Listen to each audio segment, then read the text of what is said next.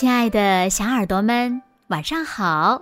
又到了听故事的时间了，你的小耳朵准备好了吗？搜索关注微信公众号“子墨讲故事”，更多好听好玩的故事等你来听哦。我是每天晚上为小朋友们讲故事的子墨姐姐。今天呀，我们要听到的故事是。还是一团糟。狐狸遇上了一个大麻烦，他的舅舅斐迪南要来他家玩儿，他得赶紧打扫自己的房间呀。可是那些垃圾该怎么处理呢？丢进地洞里算了。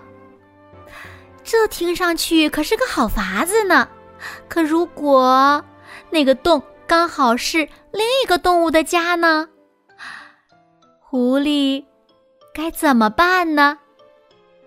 让我们一起来从今天的故事中寻找答案吧。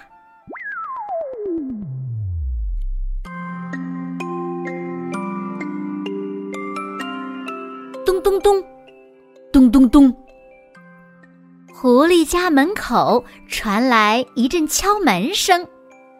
有请！一个尖嗓子叫着，睡梦中的狐狸惊醒了过来。他不情愿地打开了门，一封信立刻塞到了他鼻子底下。嗯，谢谢了。嗯，他迷迷糊糊地说了一句，又拖着步子回到了床上。狐狸打开灯，开始读那封信。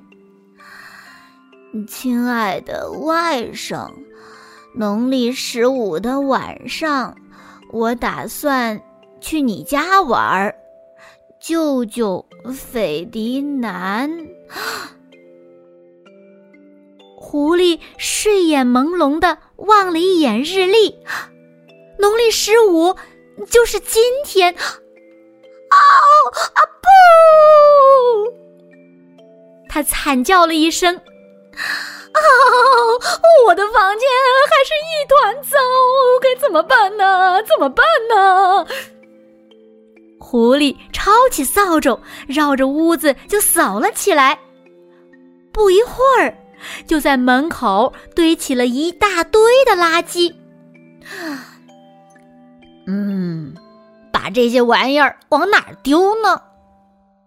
他琢磨着。狐狸推着这些垃圾走在了山间小路上。这时，他注意到地上有一个洞。哈哈，这儿，这儿倒正好合适。他说着，就把垃圾全扫进了洞里。然后，他就回自己家去等舅舅了。欢是被忽然惊醒的，他的客厅里传来了一声巨响，哐当，就像屋顶一下子坍塌了一样。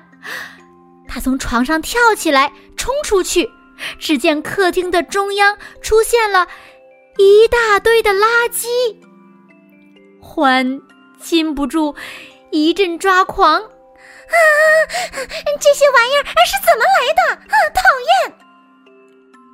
他抓起笤帚，把垃圾一股脑的全扫出了家门，接着又穿过树林，把垃圾丢进了一个洞里。啊！见鬼去吧！他看到垃圾全都滚进了洞里，才算满意。兔子一家正在吃午饭，美美的嚼着蔬菜沙拉。忽然，哗啦，一大堆垃圾从天而降，正好落在……哦天哪！大饭桌的中央，大家。都给吓呆了！啊，好家伙，一团糟！小兔子们嚷嚷着：“哦我的宝贝莴苣全完了！兔妈妈哭叫着：“拿刷子来，一个兔子拿一把。”兔爸爸命令着。全家齐上阵，终于把垃圾刷下了饭桌，扫出了兔子窝。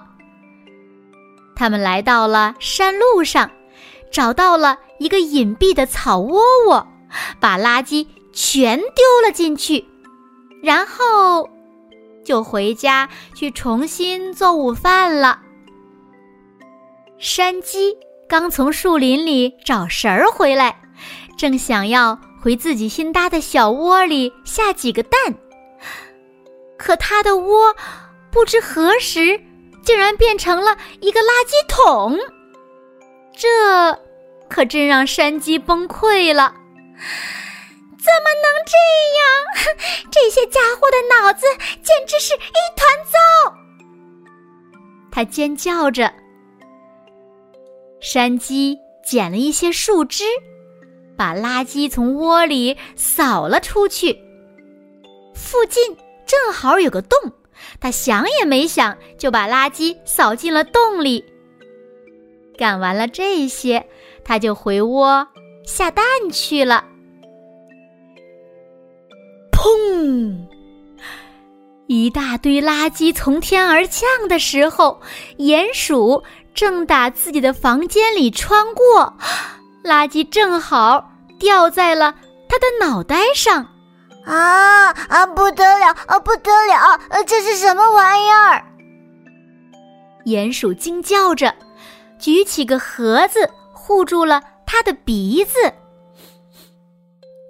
一股怪味儿让他明白了，那不过是些没人要的垃圾。这样乱糟糟的可不行啊！他说着，把垃圾全都塞到了门外，然后就回洞去洗手了。这时候，垃圾叽里咕噜、乒乒啪啪、哗啦哗啦，全沿着山坡滚了下去，发出了一阵很大的动静。叽里咕噜、噼里啪啦、哗啦哗啦。他们不偏不倚，正落在了来探望外甥的舅舅费迪南的脚下。哎呀，瞧瞧这种事儿，嗯，舅舅咕哝着，把垃圾扫了起来，然后他来到狐狸家，把那些垃圾堆在了大门外。瞧，我在来这的路上撞到了啥？气鼓鼓的舅舅对着来开门的外甥抱怨道：“哦，啊，不，哦！”狐狸简直不敢相信自己的眼睛，他被这堆似曾相识的垃圾吓呆了，他差点儿又想把垃圾塞回自己上次发现的洞里去。幸好，就在这个时候，老鼠一家刚巧路过。瞧啊，这是谁呀？居然把这么好的宝贝到处乱丢！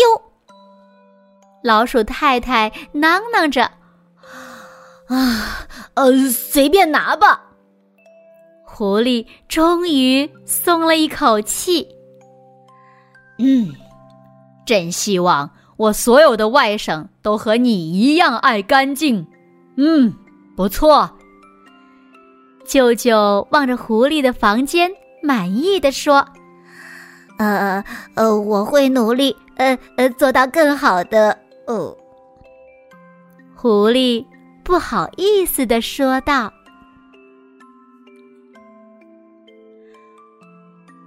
好了，亲爱的小耳朵们，今天的故事呀。”子墨就为大家讲到这里了。